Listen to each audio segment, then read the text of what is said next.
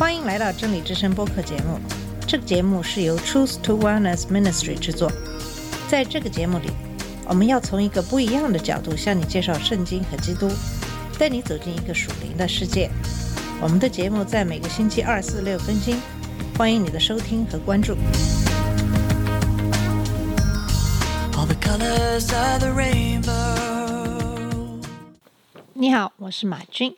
上期节目给大家介绍的是关于说方言的恩赐。大家需要知道的是，说方言是圣灵的恩赐，只有受圣灵的洗以后，你才具有说方言的能力。说方言并不是通过你的练习就可以得到的能力。那么，我们今天就给大家讲一讲什么是水洗和受圣灵的洗和火的洗。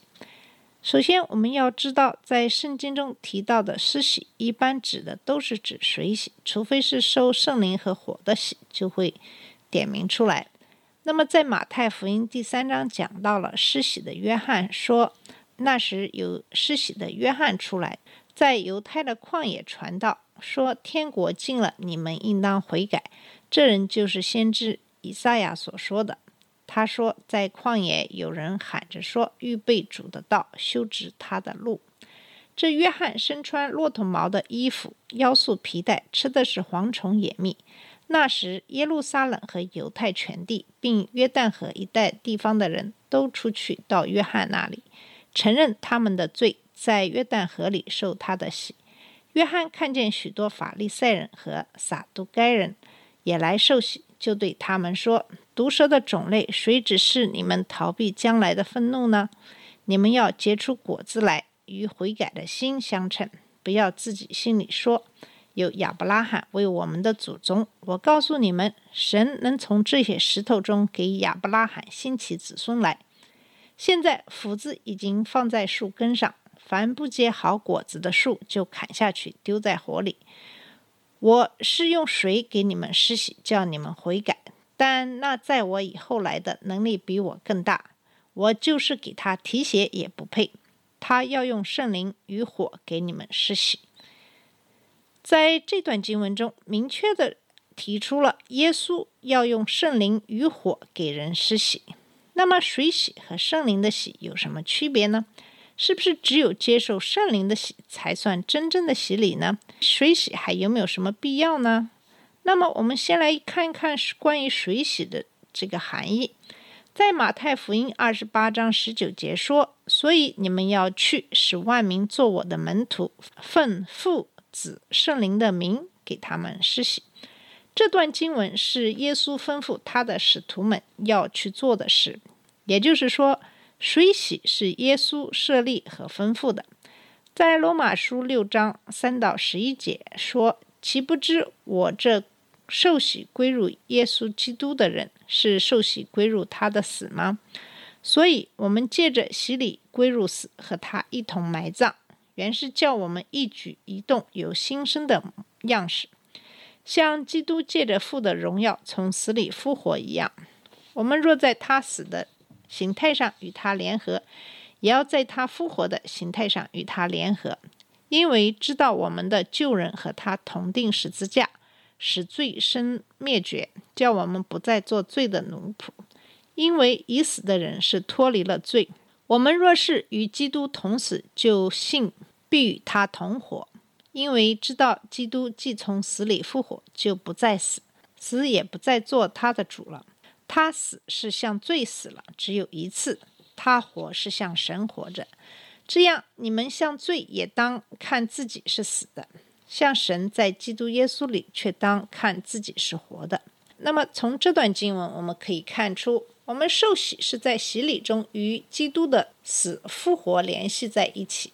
在约翰一书五章八节说，做见证的原来有三，就是圣灵、水与血，这三样也都归于一。约翰福音三章五节，耶稣也说，人若不是从水和圣灵生的，就不能进入上帝的国。从上两节经文中可以看出，水洗是必须的，上帝不轻看水。这是最为普通之物，而是以之为他赐下永生的见证，这是在约翰一书中的五章十一节说的。在水洗中，圣灵同在，基督的血也同在。最后，我们要知道，洗礼是一种见证，也就是公开表明归入基督和其他肢体合为一体。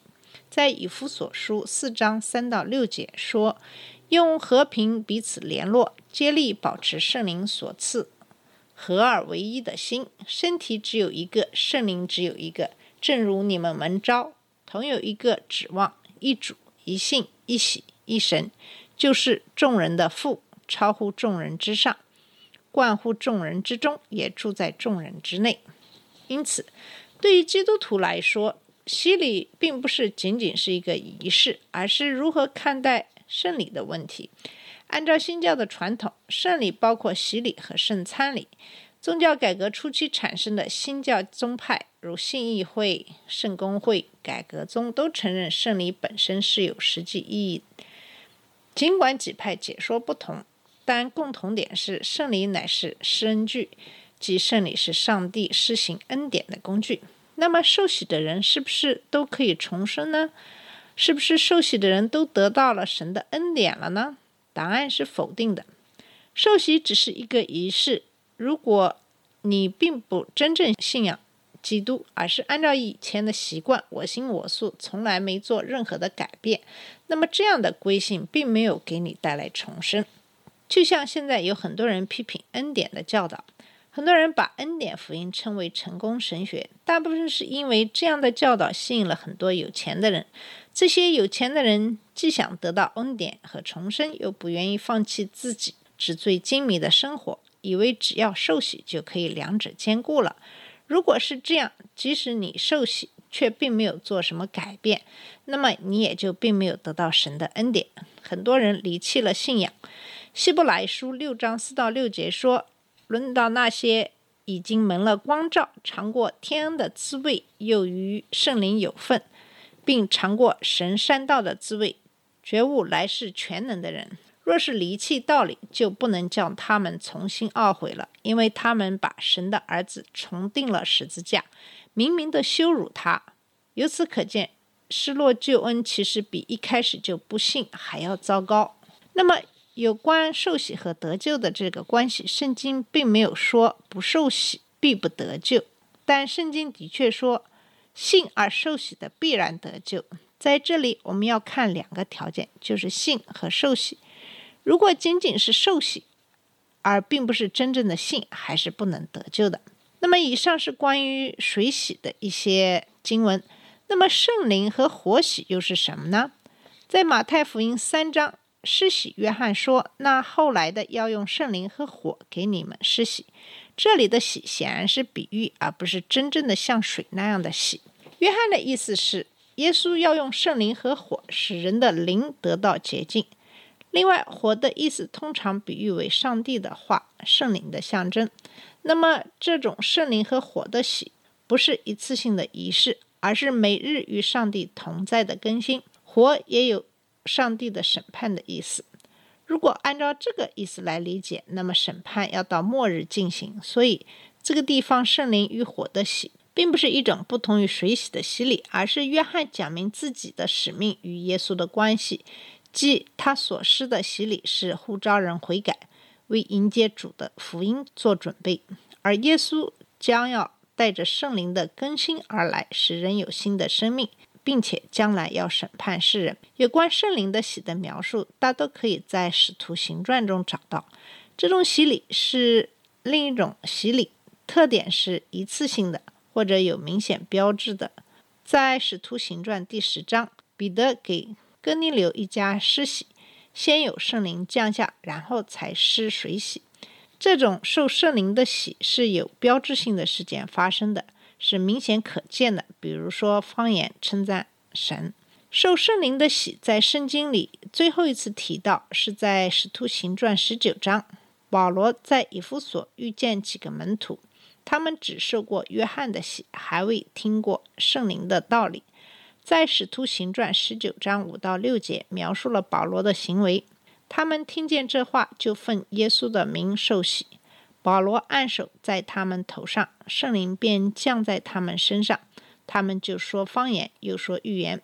从这两件事情来看，圣灵的喜与水洗并没有什么必然的先后顺序，不过两者往往是有一定的联系。圣灵可以自由的、突然的降下来，也可以经由按手的仪式降下。从教会的历史来看，自《使徒行传》十九章之后，圣经就没有再讲过。圣灵的施洗，在这里我们说的是按照时间的顺序，而并不是按照圣经的书卷的顺序。那么，在哥林多前书十二章十三节有一处说到了圣灵的洗，加拉太书三章二节有一处说到受圣灵的洗。但是，一般的认为这两封书信都是比较早期的使徒的书信，可以推测当时仍然有大量的信徒在领受水洗之外，还受到了特别的圣灵的洗。在教会两千多年的历史当中，有很多人受了水洗，很多人却终身没有说方言，也没有受圣灵的洗。那么现在许多早期形成的基督教教派中，他们并不承认圣灵、圣灵的洗以及医治说方言的恩赐。那么现在的一些，譬如说福音派的很多的基督徒，都是不承认圣灵和圣灵的洗的。但是，从上一世纪的早期兴起的灵恩运动，随之而成立的灵恩派，却强调属灵的恩赐，并承认属灵的医治。那么，这也有很多的神迹发生。基督教的医治的功能，很多时候也都是不可理解的，没有办法用科学来解释。这当然与几个世纪前兴起的大觉醒运动以及崇尚科学这些趋势相矛盾的。但是，虽然科学并没有办法解释这些现象，但是却并不能否认其存在。在印第安纳大学的一个老师申请到了三十万的研究资金，专门研究属灵的医治这样的一个现象。我想，可能现在没有人能够清楚地解释这样的神迹为什么发生。同时，虽然灵恩派是公开相信圣灵的洗礼、圣灵的医治功能的基督教派，我也接触过许多的其他教派的基督徒。属灵的恩赐，其实在各个教派都是存在的。那么，在上个世纪中期兴起的教派一统的这样的一个运动中，也努力去发现，在各个教派中神迹所发生的事例。按照圣经的理解，如果是真正信的人，就应该会受到圣灵的洗。水洗是个人做出的决定，但是这个人是否真正的信主，却不是非常的清楚。所以，应该说，即使是一个人。觉知做出受洗的决定，并不能确保这个人真的能够得救。但是如果一个人受到了水洗，但没有接受圣灵的洗，也不能说明这个人一定没有得救。受圣灵的洗是圣灵给一个人恩高的一个印记，那么这个印记应该是以说方言和其他的恩赐作为根据的。以上就是呃有关受圣灵的洗和水洗的一些区别，所以。当我们在用方言祷告的时候，你要清楚的知道，这样的一个恩赐是在受了圣灵的洗之后才会具有的一个恩赐，而不是随随便便的就可以模仿学习而得到的。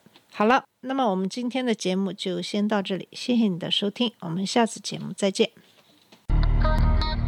这里是真理之声播客节目。真理之声是 Truth to Wellness Ministry 旗下的一个节目，由 Truth to Wellness Ministry 制作和播出。如果你有什么想跟我们分享，请给我们发电子邮件，我们的邮箱地址是 truth to wellness at gmail dot com。你也可以直接去我们的网站 www dot truth to wellness dot com 浏览更多的信息。下次节目再见。